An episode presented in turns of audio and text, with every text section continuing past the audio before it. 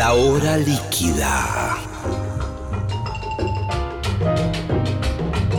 Palabras, historias, anécdotas, canciones destiladas a lo largo del tiempo.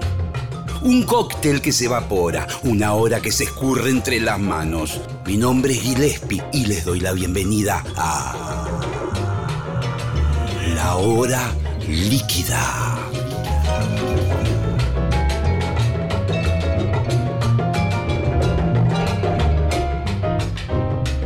Bienvenidos amigos a la hora líquida. Hoy tenemos un programa muy especial. Vamos a hablar con uno de los famosos genios que muchas veces están en las sombras, están ahí en la penumbra del escenario.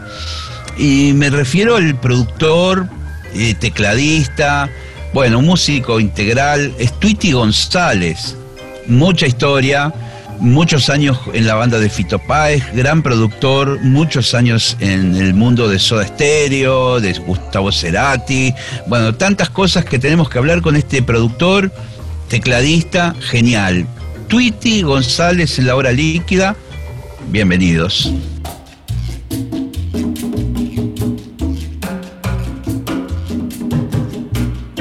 Bueno, mi querido Tweety González, aquí eh, nos estamos encontrando de esta forma tan actual, pero a la vez tan rara para nuestras costumbres, ¿no? Sí. De, la cosa virtual, ¿no? Sí, como, es como agridulce, ¿no? La situación. Es rara. Sí, sí. A, vos, eh, ¿cómo, cómo te, te pegó particularmente esta, esta, pandemia y todo lo que mm, surgió a partir de ella? Mira, pasé ya como estamos como, quinto mes, ya perdí. Fue cambiando mes a mes. El primer mes fue, uy, qué buen todo el tiempo libre que tengo, ¿no? Eh, el segundo un poco menos, el tercero ya empecé a extrañar mucho el estudio porque tenía el estudio cerrado. Este, y ahora que tengo el estudio abierto, sigue siendo, o sea, es mejor que no tenerlo abierto, obviamente seguimos trabajando, pero trabajamos con barbijos, con pantallitas, todos lejos, ¿viste? No te puedes abrazar cuando algo sale bien. Esas cosas que pasan en los estudios no están pasando, ¿viste? Entonces, convivir con, con esa nueva sensación de, me estaré contagiando, no me estaré contagiando, es, es hinchapelotísimo. Sí, es inédito. ¿Vos imaginabas así en tu mente, eh, que, es una mente compleja la tuya, llena de muchas ramificaciones neuronales? Eh, ¿Vos imaginabas este golpe del destino? Para mí es como vivir en Black Mirror, que yo soy fanático de esa serie real. Sí y todo lo que pasaba en esa serie es como una serie como futurista, pero es un futuro cercano todo lo que pasa, es un futuro de 50 años, de hoy a 50 años, no es un futuro de siglos. Y siento que algunas cosas se adelantaron, ¿no? cosas que iban a pasar. Esto que estamos ahora es, existía, la herramienta existe, Zoom, Meet, todo eso existe hace años, pero se usaba a niveles eh, más comerciales o industriales o para otras cosas, ¿viste? No, no para la vida social. Claro, claro, claro, claro. Yo, por ejemplo, estaba viendo eh, noticias que tienen que ver, por ejemplo, con, la, con el mundo de la, de la industria aeronáutica y cómo muchas de las eh, grandes empresas gigantescas eh, están hackeadas.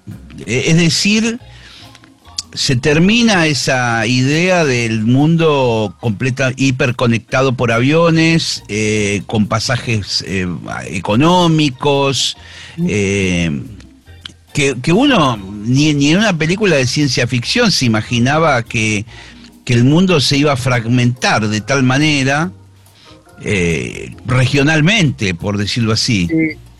Yo creo que tampoco me pondría tan apocalíptico. Me parece que estamos pasando un momento de transición y después van a convivir los dos mundos, las herramientas nuevas y las formas de vivir nuevas combinadas con formas viejas, me parece. Y se van a tener que rediseñar un montón de trabajos, industrias, eh, que si no pasaba por esto iba a pasar por otra cosa, pero tarde o temprano iba a pasar, por una crisis ambiental o de combustible. O sea, ¿qué van a hacer las, las, la aeronáutica dentro de 100 años cuando no haya más combustible de avión? Claro, claro, tenés razón. Ahí también va a haber otra crisis parecida, donde se va a replantear, empezarán los famosos eh, aviones eléctricos, me imagino yo, o algo. Toda, crisis, yo que estoy en el mundo del audio, hay un montón de, de avances del audio que vinieron después de la Segunda Guerra Mundial que fue, se desarrolló el audio y las telecomunicaciones y la radio a niveles inéditos para ese momento hoy lo tenemos naturalizado, pero viste los racks de estudio que son 19 pulgadas, esa es una medida de la espalda de un soldado para llevar la radio colgada en la espalda, no tiene 19 pulgadas porque a alguien se le ocurrió. Ah, no sabía.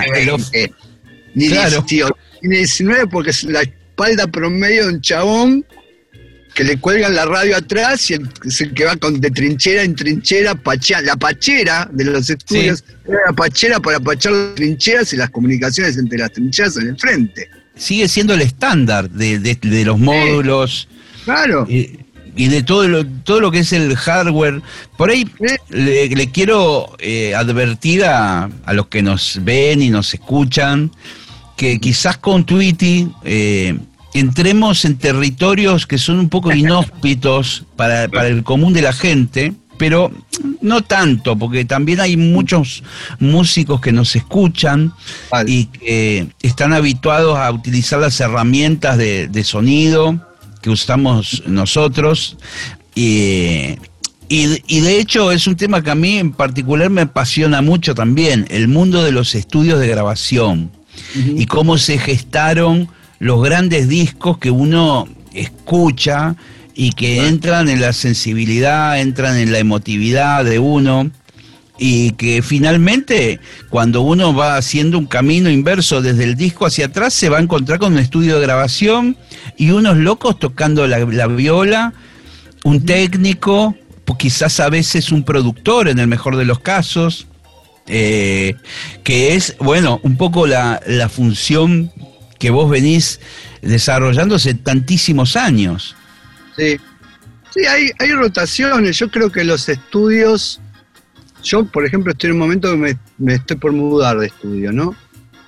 Y todo el tiempo te preguntas, ¿se justifica? Y si me lo pongo en mi casa, y si no, ¿para qué necesito tanto? Si hago todo en la compu. Y es todo el tiempo un debate mental interno de costo, beneficio, placer, eh, herramienta, rapidez, viste, hay como muchas variables cuando tomas una decisión en, el mundo del estudio de grabación. Y creo que los estudios y lo que estamos pasando me lo confirma, tienen que tener una pata audiovisual, o sea, una pata visual que antes no tenía muy fuerte. De hecho, los estudios muy grandes, la única forma que de sostenerlos en el mundo es con el cine Abbey Road vive del cine, no vive de discos. De, mezclar las bandas sonoras de las películas gigantescas de Hollywood. Claro, claro. claro, estoy pensando que es cierto que quizás eh, todo el movimiento sinfónico, orquestal, que uno ve en las grandes películas de la industria del cine, bueno, están grabadas en esos estudios que permiten que haya 90 mm, tipos tocando a la vez y grabarlos. Y grabarlos como la puta madre, no solo grabarlos. Es muy competitivo eh, el mercado ese. Voy a, voy a, vamos a, transitar, tengo muchas cosas para conversar con vos, Twitty, porque sos así como el patriarca de los pájaros, ¿viste? eh, pero vamos a arrancar de por ahí de lo más general a, lo más particular que van a ser seguramente algunos laburos muy puntuales tuyos eh, sobresalientes. Pero eh, vos recién decías de, grabar y grabar muy bien.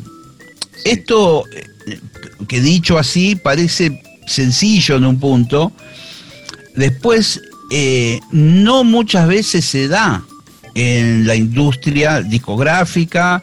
Eh, hay millones de casos de bandas que eran muy buenas, que han sido muy mal grabadas eh,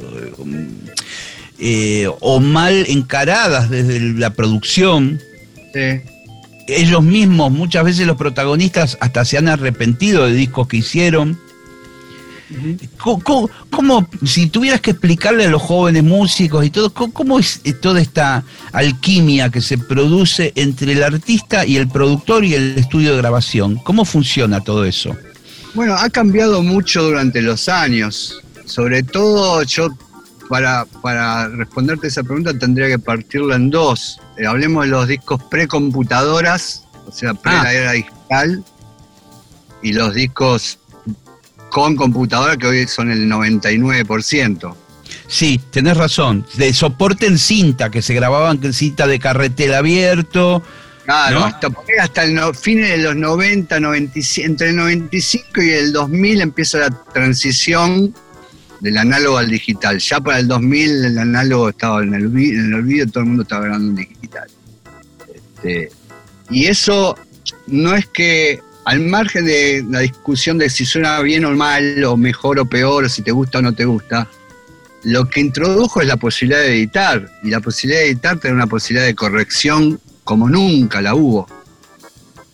De hecho, la música mainstream que vos escuchás, eh, que escucha la gente, tiene un grado de corrección que no tiene ni idea del grado de corrección que tiene. O sea. Sí, casi te diría sílaba por sílaba el cantante se puede llegar a hacer hasta, hasta microsegundos de corrección, lo que quiera se puede corregir. los golpes de. lindo, y ahí es que quede lindo, es otra discusión. Pero no, no queda ni desafinado ni fuera de tempo. Eso lo puedes corregir. Claro, bateristas que tenían. La onda. Y Lespi no existe el, plugin de Ondizer. El Ondizer no existe. el Pulaxer también, eso no existe nunca. El buen Gustizer y, de aquella época analógica, de esos primeros discos 60, 70, ¿qué fue lo primero que te voló la cabeza? Como. Pink Floyd. Claro. Tenés razón, a mí me pasó lo mismo. Ese disco es un antes y un después en, en, empieza como lo que yo llamo cuando produzco el Hollywood o el Photoshop de la música, ¿no? Que hasta ese momento la música era un registro, más o, más o menos, quizás los Beatles en, sus últimos discos lo que la única tecnología loca que podían usar era tener más, más tracks. Sí. En vez de 4, 8, 16, dos máquinas, eh, Heavy Road al servicio de ellos, pero no pasaba mucho más que eso. Sí, eh, a veces aquellas cintas al revés, ¿no? Claro. Eh, algunos experimentos en el estudio de, que contó Geoff Emerick en el libro, ¿no? Sí, y Pink Floyd lleva eso a, un, sobre todo con el lado oscuro de la luna, una, como un sonido científico, una cosa que no, que no es orgánica, no son los tipos tocando nada más. Hay una bocha de manipulación de eso y está desde vamos, no es que hay postproducción como lo podrías hacer hoy, que una vez que está grabado lo metes en la compu y lo haces mierda. ¿Entendés? No se podía, en ese momento lo tenías que pensar y hacer en el momento. Podríamos decir que, ellos empiezan a incorporar el estudio como un músico más. Un músico más. y y darle un valor estético que hasta ese momento la música era un retrato nada más, era como una Polaroid de los tipos tocando estudio, básicamente. Claro. Claro, claro, claro.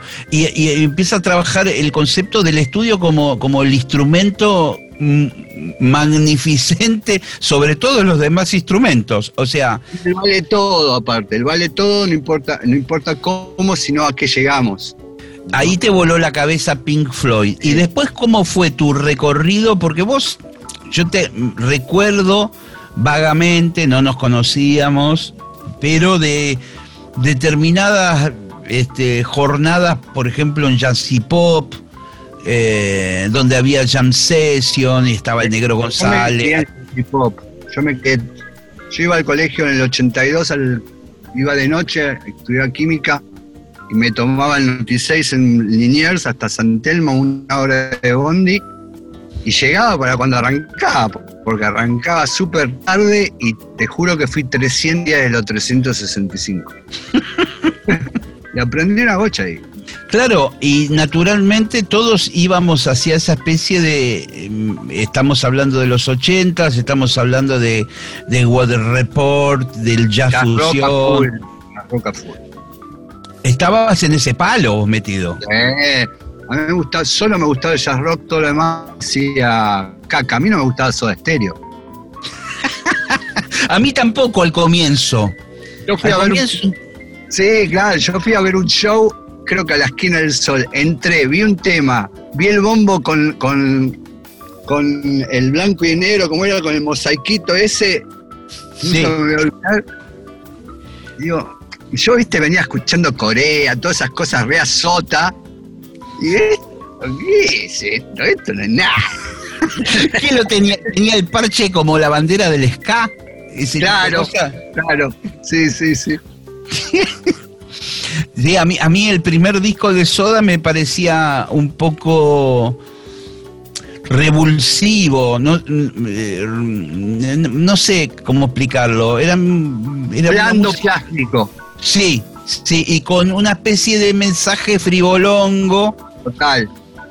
Eh, después, bueno, me tuve que meter estas palabras, ¿sabes dónde? ¿No? Porque porque la banda fue hacia lugares eh, como pasó también en su momento con los Beatles, ¿no? Eh, hubo una evolución tan notable de ellos eh, y se vieron serios, muy serios. Muy serios. Y, ahí como, como vos terminás, porque yo me imagino que vos sos de la banda de los Rosarinos. De, Sí, no soy rosarino, pero mi, antes, antes de tocar con Fito, yo toqué un año con Celeste en su mejor momento de Me vuelvo cada día más loca. Sí. Que hice mi 21 de septiembre del 83, hicimos obras sanitarias. Este, me acuerdo porque el día de la primavera y el cumpleaños de Celeste también. Y fue la primera vez que toqué en obras y estaba tan nervioso porque tenía 19 años yo un año antes estaba viendo a Cerú Girán ahí. Claro, claro. Era, año era un templo del rock y, que imponía su respeto ese, ese estaba estadio. Estaba tan nervioso, escuchate esta, estaba tan nervioso el primer tema que el pedal de volumen, me temblaba el pie y el pedal de volumen me hacía así. y bajaba el émulo. todo el primer tema de los nervios, del cagazo que tenía. Después se me fue. Y encima en la otra punta del escenario estaba el Cido Larumbe con el Hammond. Claro. la rompía el viejo, ¿viste? La rompía. Y me imagino que estaría Lucio. Claro, estaba Lucio y Lito y Paul. Claro, era terrible esa banda. Y encima Celeste, que es re música. Sí, estaba el mango. Saladísima era esa banda. Sí, sí, sí, sí. Y al año siguiente eh, empiezo a tocar con Moro Satragni. Yo pasé de ser de fan, fan de, de Cerú a los dos años de estar tocando con Moro. No lo podía creer. Claro, y me imagino ahí tu trabajo era de virtuosismo, digamos. Eh, eh, la música de Moro Satragni era un candombe rock sí, eh, había que pelar, porque aparte en el disco habían tocado Rapopor y Sujatovic, viste, que son dos diablos. Dieguito en el cielo, lamentablemente, pero Leo está acá y se tocaban todo en el disco. Y yo tenía todo era jazz rock heavy, viste, con mucha armonía, con muchos sols. Beto, que era como. Yo me acuerdo, ayer me estaba acordando que porque yo iba a su casa a pasar los temas, los acordes eran re difíciles, todo eso. Entonces, antes de los ensayos, un par de días, me iba a la casa y, entre los dos sacábamos bien los acordes. Este, y cuando, cuando arrancaba Beto y Moro no quedaba nada. cuando empezaban a grubear los, los dos Kias, claro, se adoraban, ¿no? Se adoraban, se amaban como, como amigos. Cuando se ponían a tocar no quedaba nada. Y, y ahí que tu, ¿cómo era tu set? Porque me imagino un Fender Rhodes. eh, Fender Rhodes y Overheim. Ah. Over- sí, un Ah, OV8. bueno. por, eso, por eso tocaba con todo el mundo también. No, pero qué, qué, qué factoría de, de sonido, loco. Una, Sí. una fábrica era eso. Sí, con, con eso me, me arreglaba y yo cuando tuve mi primer teclado donde aprendí a programar bien, porque cuando tenés poco con eso solo tenés que hacer todo, ¿viste? Bueno, justamente el, el otro día, La limitación. sí, tengo que comentarte que tus charlas en Instagram son de lo mejor de, que hay hoy por hoy para ver con músicos. La que tuviste con el Mono Fontana fue impresionante. Impresionante. Y me parece que giró un poco en relación a ese concepto, ¿no? Él es muy fanático del Kurzweil y, y, y como que llegaron ustedes a dominar los instrumentos electrónicos de tal manera que, que pasan a ser como un instrumento, no sé cómo explicarlo, real. A ver, no sé, eh, no sé eh, eh, yo toco Kurzweil, ah, ok. Yo toco Overheim, ah, ok. No es teclados, es Ah. como tocar la trompeta o tocar el Overheim. Claro, Eh, claro. Pasa Sí, a ser sí. un instrumento con nom- un instrumento con nombre propio. Sí, sí, de buscar la expresividad hasta el límite por, por necesidad y porque después le agarrás la onda, ¿no? Y, y creás un estilo con ese instrumento. Y el mono lo ha llevado a, a límites que, que nadie en el mundo creo que lo ha llevado. Claro, es- No, no- creo que nadie haya llegado a lo que hace él. No, él se metió adentro del aparato y es gracioso porque muchas veces a mí me ha pasado hablando con gente de, colegas nuestros en los años 90 y que decían a mí, por ejemplo, el, por, decir algo, ¿eh? Eh, el, el Korg M1 no me gusta porque no los sonidos, pero flaco, vos podés meterte y hacer los sonidos que a vos se te canten adentro de cada uno de estos instrumentos. El- eh, había muchos que tocaban solo los presets. Bueno, vamos al caso, te hablando de los presets, te doy otra anécdota al revés. Fatoruso, vos le das el preset a uno de cualquier teclado y te hace Sí. una maravilla. Por más que el sonido sea una pedorrez, dáselo a Fatoruso, vas, vas a ver lo que se te hace con esa pedorrez de sonido. es el indio, no es la flecha, dejémonos de joder. Claro, claro, claro. Siempre es el indio, siempre. ¿Y, cu- ¿Y cuándo en tu camino tan largo, digamos, en este mundo musical, cuáles fueron los indios que a vos te fueron, que vos dijiste, bueno, acá máximo respeto con estas personas que yo me fui encontrando en el camino? Y Fito y Gustavo, ni hablar. Eso, como, Y- como, como figuras que tienen vidriera, ¿no? Eh, y lo- eh, aparte yo con Fito eh, hice mucho más bajos que con Gustavo y lo agarré humildemente creo que en su época más brillante como creativo. Ni siquiera te hablo de la palabra compositor, un poco, soy un poco más genérico, como creativo. ¿En qué, más en qué, cuándo se conocen? ¿En qué- ¿A la altura de qué disco más o menos? Y eh, cuando él tiene que armar la banda para presentar el primero, para, para presentar el 63, necesitaba, ya lo tenía grabado, pero no tenía banda fija. Solo ten- lo tenía el tuerto, Wirtz y a Fabián Gallardo nada más. Necesitaba tecladista y bajista, y entré yo y entró Paul. De cruzarnos Claro. en Panda. Yo, en realidad, mirá cómo fue. Yo me lo cruzo a Fito en Panda dos, tres veces, me cuenta que está armando una banda. Digo, llamalo a Paul, viste, yo venía de tocar con Paul en- en- con Celeste. Aparte, Paul tiene mucho conocimiento de jazz. Este, Sí, sí, claro. la, música, la música de Fito tiene bastante cosas jazzeras, armónicamente. Y Paul entró y le dijo lo mismo, llamalo a Tweety, que la tiene clarísima con los teclados. Y fue ahí, medio, todo en una semana medio que fue así, y, y arrancamos. Sí. Y hasta el 89 que me voy con soda. Yo me acuerdo de un Luna Park de presentación del disco Giros Claro. que fue tan zarpado lo que hicieron. Estaba llenísimo, no sé si hicieron varias fechas, no recuerdo eso. pero una o dos, una me parece. Bueno, la gente salió cantando, yo vengo a ofrecer mi corazón por la calle Corriente, yo iba en esa multitud de gente. Lo de Fito en ese momento, en un mundo musical eh, liderado, reinado, podríamos decir, por Charlie Spinetta aparece Fito eh, y se pone en un lugar muy interesante.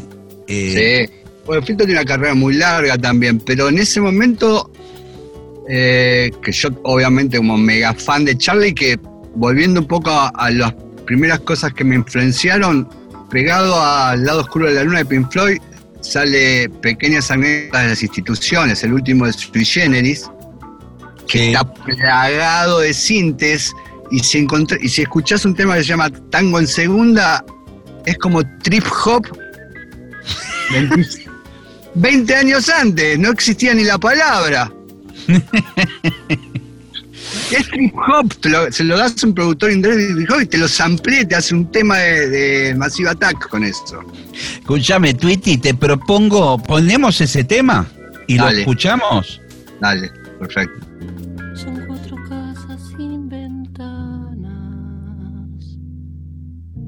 cuatro cadáveres que van a renacer de entre los muertos las visiones del final.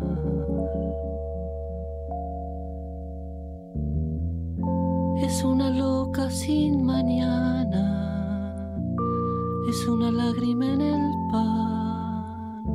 Así es la loba que me cuida cuando empiezo a despegar.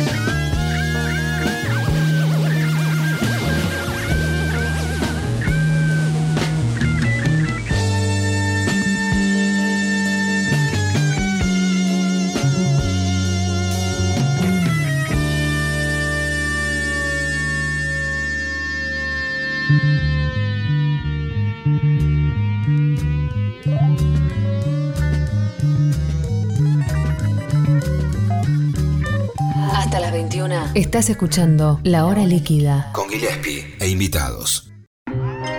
Gillespie e invitados. La hora líquida. De 20 a 21. En 93.7, Nacional Rock. Bien, y seguimos en la hora líquida con el gran Twitty González, eh, libro abierto del rock argentino de los últimos 30 años, directamente. Eh, bueno, estábamos con Fito, estábamos con, con el 89, que, que es tu, tu- el pase del año, eh, como Mes- Messi que se va de Barcelona eh, al, a- al Real Madrid, no sé, por decir algo. Te vas a tocar con Soda Estéreo en Sí. un momento también muy grosso de Soda. El final de la. Fue por el final de la gira de presentación de Doble Vida, que tenía La Ciudad de la Furia, que fue un hitazo mal, este, y que renovaron la banda. Daniel Saiz, que en paz descanse, se, se había bajado, no quería tocar más, tenía otros planes. Se incorporó Andreita Álvarez, el Gonzo, el saxo.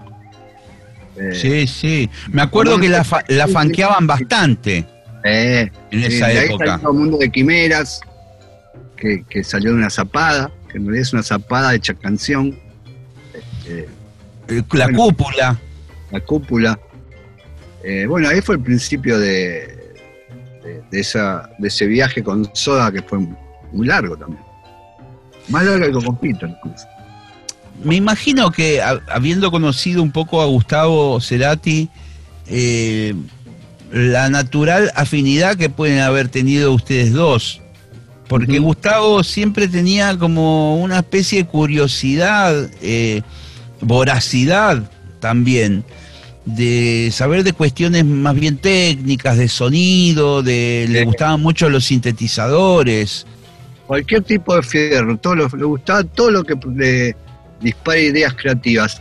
De hecho, era un tipo que componía mucho en base a los sonidos, no al- a, sentarse a tocar en, en el sillón con inspirado y cualquier aparato, desde un equipo de guitarra hasta el Ableton, que cuando lo descubre cambia su manera de, com- de componer. A, cualquier cosa lo, lo inspiraba para crear Dynamo. Dynamo es como la, la distorsión llevada al punto de, de estético más grosso que había hasta ese momento. Sí, porque entendía es- nada. está como metida de una forma más bien dulce. Una Sí. cosa que debería ser ruidosa y no, es, es una distorsión, pero que es muy agradable, que casi convive a lo largo de todo el disco. Sí, y, y le hace como a la vez de como de cama para esa voz que tenía el Kia que tiene, por solo porque están las grabaciones, que no puede más. ¿Viste? El pibe 10, yo a Gustavo siempre le dije el pibe 10, un tipo que sacaba 10 en cómo cantaba, cómo tocaba, cómo producía, cómo componía, hasta cómo manejaba, cómo se carrera, cómo se vestía. todo, 10 en todo se sacaba, no tenía ni un 9. Che, y escúchame, me imagino que, de- sobre todo cuando uno piensa en bandas que tienen eh, muchos kilómetros recorridos reales, digamos, giras que son continentales, que implican estar por varios meses fuera de tu casa, Sí. como hacían ustedes, eso genera naturalmente una especie de hermandad muy, muy mucho más profunda que la banda que, que cada uno vive en su casa y se juntan eventualmente para tocar, no sé, en un lugar cercano. El estar de gira transforma a cualquier banda en una familia. Sí, sí. También lo que pasaba en Soda, yo cuando yo entré ya Soda era mega grande y de gira éramos 20 y- 21. ¿Viste? Entonces también lo que pasa es que se arman subgrupos, subfamilias. No es que van los 21 monos todos juntos a todos lados, como, Claro. como japoneses, ¿viste? Se arma un grupo de tres, uno de cuatro, uno de cinco, otros se van dos solos. Y va rotando eso, con, para- va rotando, depende de las circunstancias. Por ejemplo, a mí no me gustaba hacer turismo, turismo de ir a las pirámides. Claro. Todas las veces que íbamos a México, Gustavo, vamos a las pirámides. O sea, llegábamos al toque, ¿quién organizaba tour a las pirámides? Yo nunca fui a las pirámides, odiaba subir las escaleras. Yo me quedo en la habitación del hotel, me pido el room service, me pongo la tele. A mí me, gustaba mucho eso también, ¿no? La, vida del Hotel Cinco Estrellas es divertida también. Sí, yo recuerdo, imagínate que en un momento determinado, y estabas vos, eh, fue. Gustavo me invita a ir a Córdoba en, la, en, la, en los shows de la última gira, que, que yo fui como en virtud de amigo de él, digamos, como nada, un colado ahí.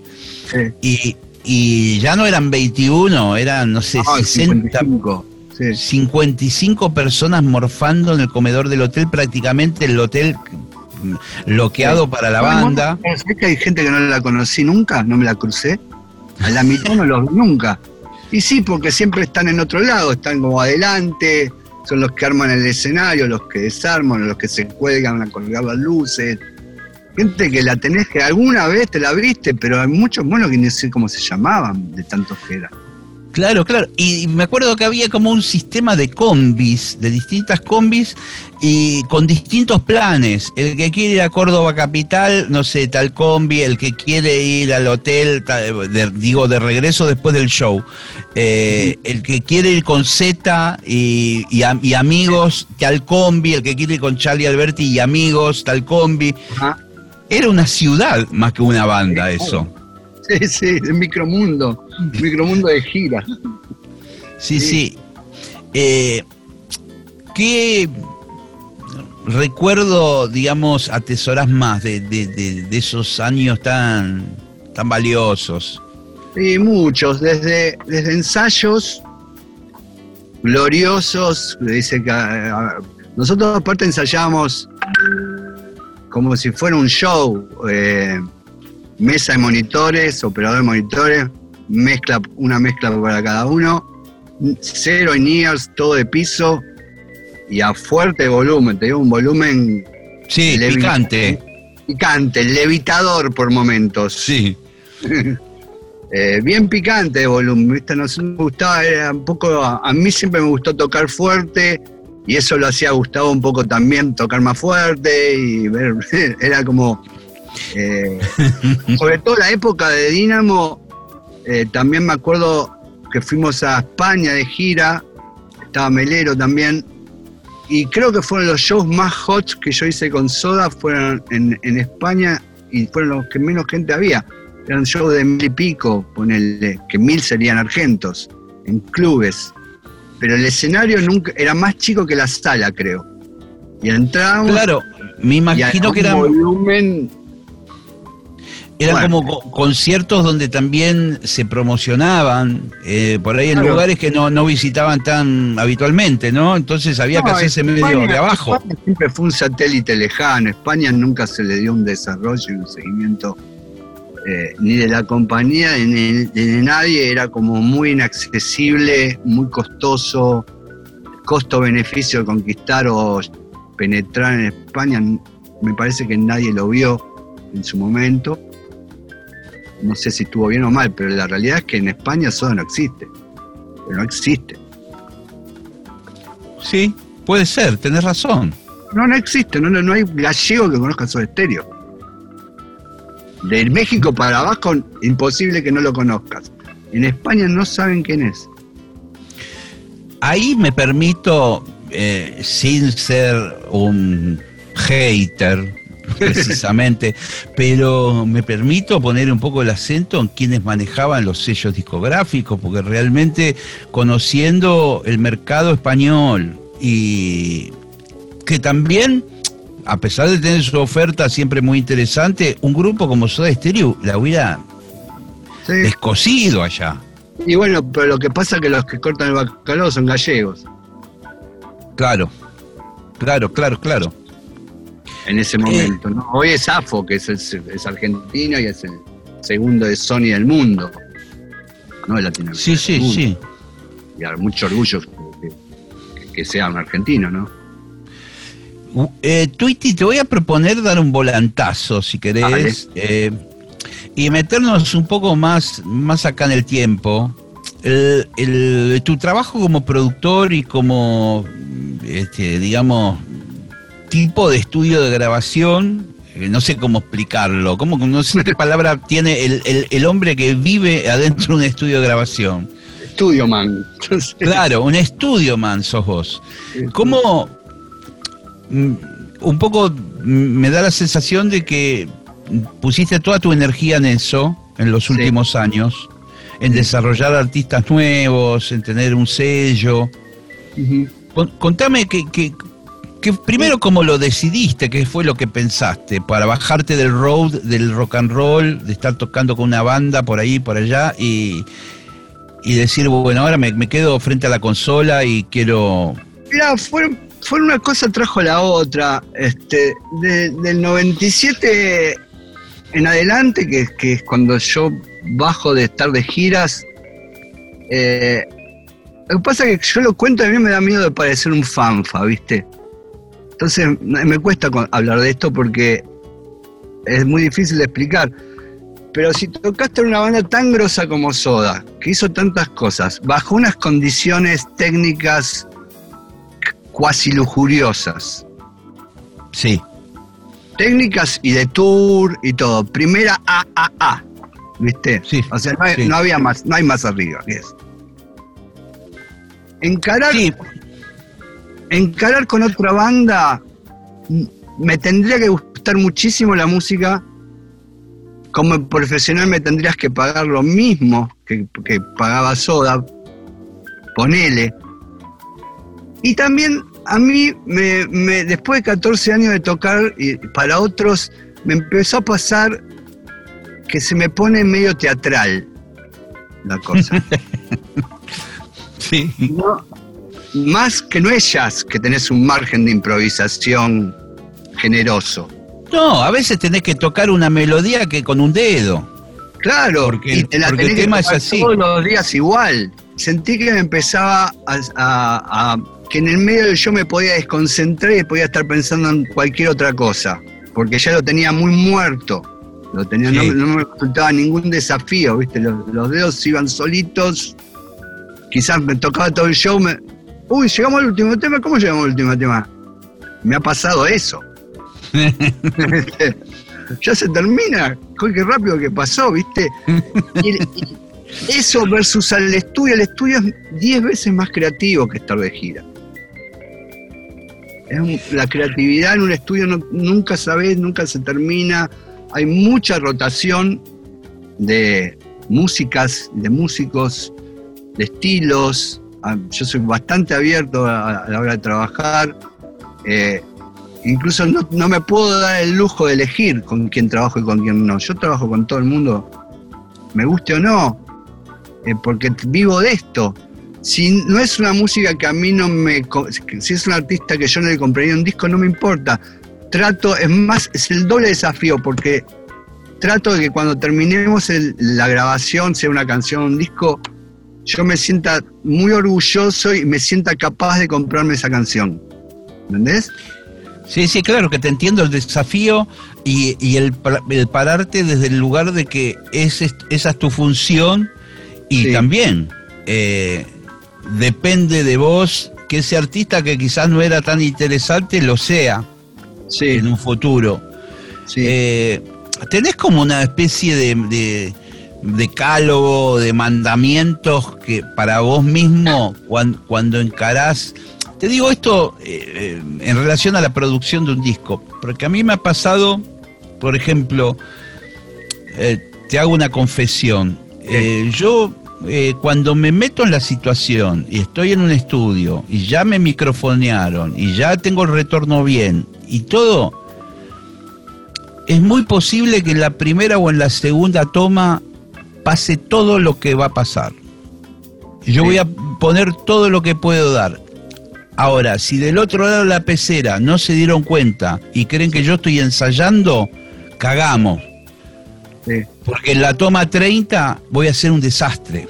A mí me pasa exactamente lo mismo y Gustavo me marcó eso. Gustavo me hizo ver eso. Dice, vos sos de primera toma. Siempre lo mejor que tocas en la primera o segunda toma. Ya la tercera la cagás. Porque uno pierde espontaneidad, porque uno pierde... Hay, creo que quizás hay gente que es al revés. Sí, que, sí. que es como dia- eh, un diamante que hay que ir puliéndolo y el tipo la, la- la toma 50, número 50, ahí realmente el tipo toca bien. O Sí. pone lo que tiene que poner. A mí me desgasta un montón. En la toma 50 yo me largo a llorar. O sea, ti- tiro la trompeta contra la pared. ¿Me entendés? Porque. Si me dicen por el auricular, va hacia otra toma más y ya grabé 50, es que no todo. sirvo. Hay de todo, hay gente, mira, Gustavo, que era un tipo que a vos te consta que la podía clavar en una toma, que decís, ok, listo, cerrá todo, está todo pago, de primera toma, Sinatra, Sí. Master total, quedó mortal. De Crimen hizo 28 tomas, y después Sí. hicimos el comp y elegimos lo mejor. O sea, depende de, de- de- Hacer discos también tiene una, una- una cosa que a veces el objetivo es tan importante que te perdés de disfrutar el camino. Sí. ¿Se entiende? Sí, claro. Sobre todo los artistas consagrados que tienen tantas Claro. canciones. Y en los chicos también, en los chicos que, eh, sobre todo las generaciones, chicos no los artistas chicos, digo las generaciones nuevas que graban mucho en su casa y cuando vienen a un estudio grande, con monitoreo todo bien, se les frunce un poquito el culito, Porque escuchan todo. escuchan todo, este, este, digo, bueno, pero ahí está el chiste, la diferencia entre grabar en tu casa y grabar en estudio profesional que anda todo y suena todo de maravillas.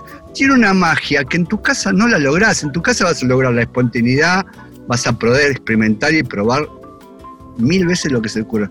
El estudio, esa pequeña presión, o mucha, depende, de hay que hacerlo porque no tengo toda la vida para estar acá como, como en mi casa porque hay que garparlo.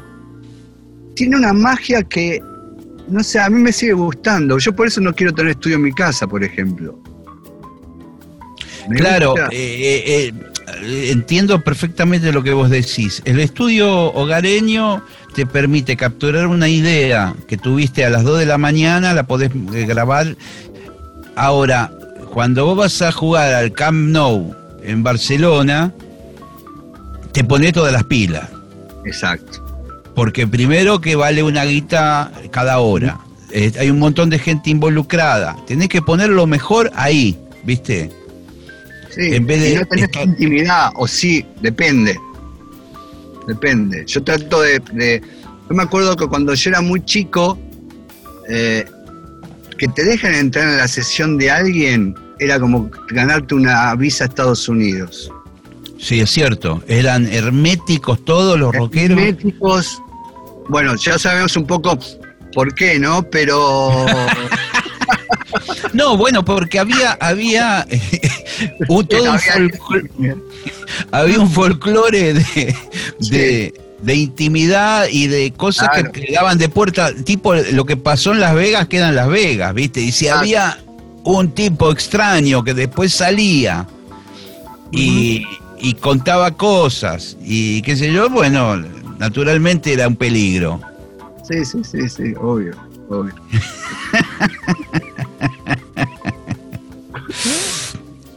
Qué sobrevivientes que somos nosotros, ¿eh? Oh, ¿cómo? Bueno, escúchame, quiero enfocarme un poco en todo lo que es tu, el Tweeting Records. Sí. El Twitter Eh. Record está virando, te voy a contar. Empezó hace casi nueve años, ocho, nueve años, porque estuve en una situación muy extraña, por no decir desafortunada, con el destino de un disco, ¿viste? Con el primer disco de Richard Coleman, que con un amigo, con Jorge Klinoff, que hizo de productor ejecutivo, que puso Mosca también, hicimos un discazo de Richard, ¿viste?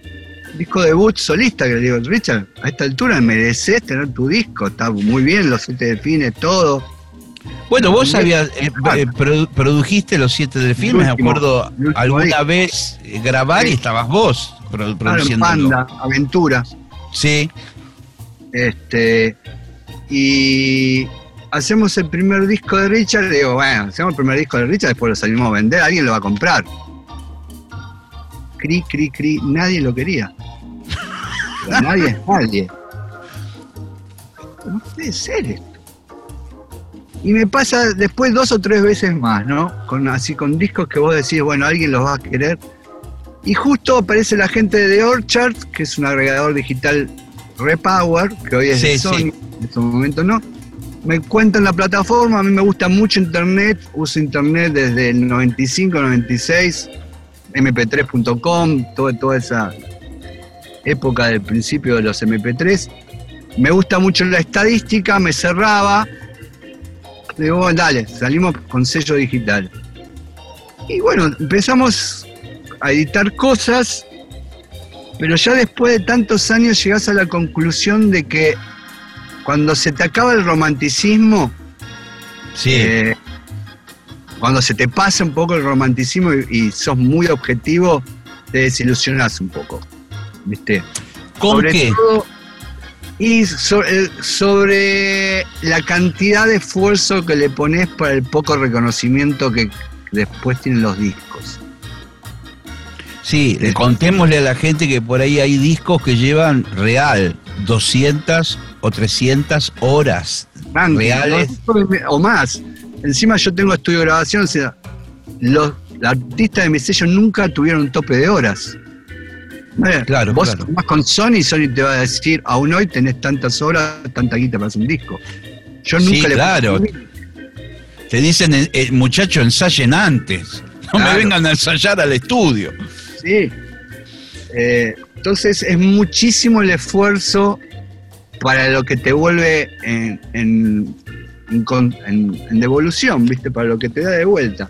Entonces ahora estoy un poco virándolo a, a otro tipo de, de artistas. El jazz es un, es, es un género mu- mucho menos ambicioso que, que otros, porque es muy consciente de su limitación comercial. Los artistas de jazz la saben, no tienen ilusiones Sí, sí. nada. Solo, de tener, solo de tener buenos discos. Que es lo mantienen esa pureza. Al no tener ninguna aspiración comercial, el jazz creo que es uno de los pocos estilos que todavía conserva esa cosa de por amor a la música.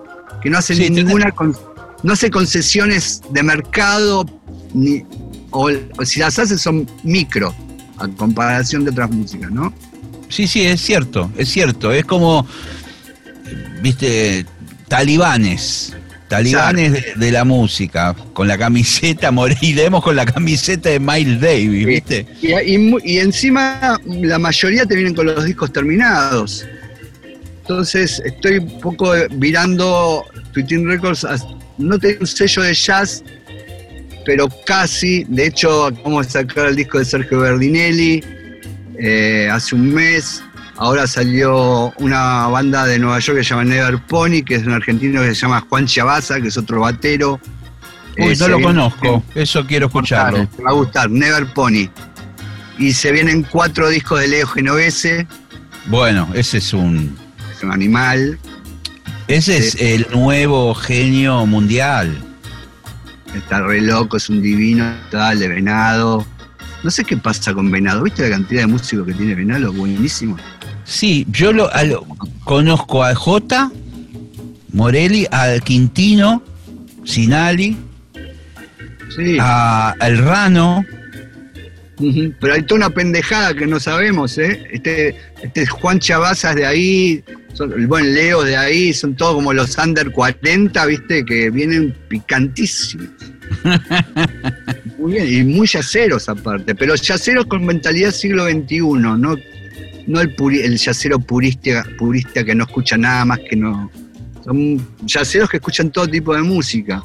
¿Qué tiene que suceder para que vos vuelvas a, a ponerte atrás de un teclado en un escenario y tocar? Eh, Bueno, digamos, estás- ¿qué cosa te tiene que motivar? Bien, bien.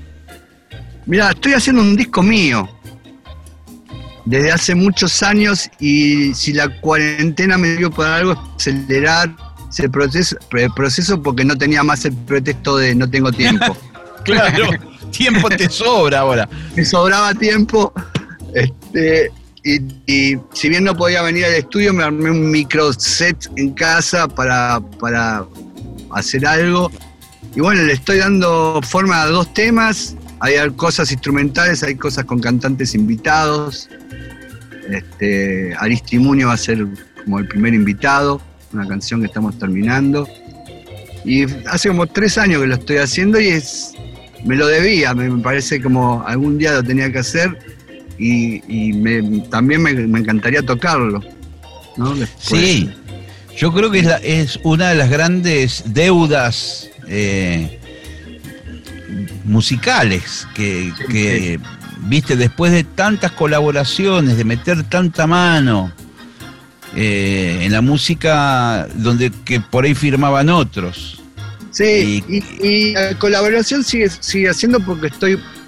La mayoría de los temas los arranco yo y después los pimponeo con otros artistas, ¿viste? Entonces, incluso no solo de acá, tengo amigos en Nueva York, en Colombia, que les estoy mandando cosas. Y es un poco la- usar la, la tecnología de, de- de los files, de mandar y recibir files para, para hacer collage. Y, y yo creo que hoy musicalmente nada es imposible, todo es realizable. Más que Qué nunca. maestro. Qué maestro. Aparte, so- vos tenés la cuota justa de sanguineidad, digamos, de tipo sanguíneo, humano, y de tipo frío de la computadora. Que eso, eso siempre faltó en el rock, sobre todo en, en la época de los 80 y 90. Sí. ¿Viste? Que los tipos que tocaban teclados o que tenían una computadora eran unos bichos raros, ¿viste? Sí, sí, sí, sí, total. Un sampler. Le- eh, ¿Viste? Decíamos, no, él- eso es un sampler, decíamos cuando escuchábamos algo y nos parecía que era una, una heladera, un aparato incomprensible. sí. Yo soy muy fan de, de Nine Nails, por, por ende de Trent Reznor, ¿viste? Es como para mí es el tipo que pudo rockear lo digital. De hecho, en la película de Dave Grohl, de Sound City, Sí, El único, el único que no es de la tribu rockera es Trent Reznor y, y Dave Grohl explica por qué. Y tiene- piensa lo mismo que yo. Es el, el único tipo- el único tipo que puede hacer rock con una computadora, con un mouse. Y rockea igual. totalmente, loco. Si vos tuvieras que elegir de tantos teclados que me imagino que habrás tenido, porque han pasado distintas marcas, distintos estilos de, de- de teclados, eh, y, y tenés que elegir uno, el famoso teclado para llevarte a la isla desierta, por decirlo de alguna manera. Sí, ¿Cuál, sí, cuál es, de- después de tantas marcas y tantos manuales de instrucciones que habrás leído?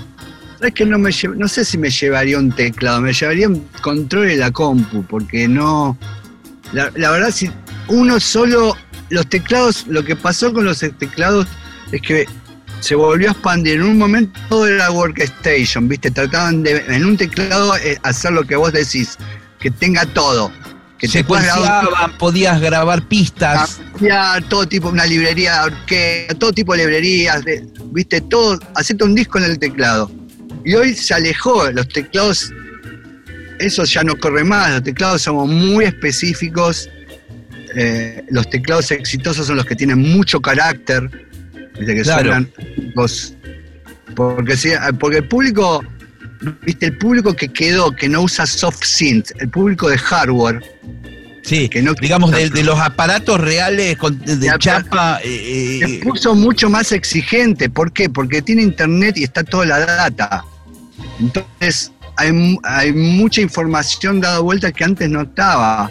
Entonces, eh, se, se fraccionó. Está el pibe que no quiere gastar un mango que- porque no puede y hace todo con cracks de plugins. Eh, o está el tipo, que yo tengo amigos que obviamente no son músicos profesionales, pero tienen una colección de 100 mil dólares de teclados en la terraza sí, sí. por el, por el placer de tenerlo. Sí, sí, uno ve cada tanto en Mercado Libre que venden en un minimoog del, y alguno lo comprará Claro, sí, seguro. Sí, sí. por el fetiche de tener ese instrumento del año 60 y pico y que todavía funcione, que debe ser una maravilla el sonido. Bueno, a mí me pasó, yo tuve un Matrix 12, un Overheim y tuve uno, y uno- y un OV8. Y Arturia, que es una marca de plugins, me acaba de regalar todos sus, sus sintes virtuales y lo- te juro que suenan súper bien. Suenan No te digo igual, Igual- porque no tengo tanta memoria, pero suenan tan poderosos y tan lindos como los reales. Qué lujurioso que sos, qué orgiástico. Ah, busca la originalidad. Mucha, yo me río porque aún hoy me, me escriben gente, ¿qué sonido usaste para tal tema de soda? Y digo, "Mm, no sé, era una suma de cosas, no, no- no- no me acuerdo ya. Porque está el concepto de que un sonido, un teclado. Sí, sí, sí. No, no, claro, es que, que- es que se enlazaban muchos aparatos vía sistema MIDI Claro. y podías tener un montón. Divertido. quiero decirte que se nos fue la hora, loco, ¿podés creer? Quiero agradecerte haber pasado aquí por el programa. Eh, lamentablemente no nos vemos tan seguido como me gustaría, pero bueno, ya nos veremos y Ya nos veremos, tomaremos están- unos mates en tu estudio y, algo tenemos que armar. Vamos a armar algo. Tenemos pendiente. Dale. Sí, dale. señor. Lo dejamos, lo dejamos encarpetado. Va a ser. Un abrazo enorme, querido. Querido, Gracias. Un gustazo, un gustazo hablar con vos. Bye. Chao, chao.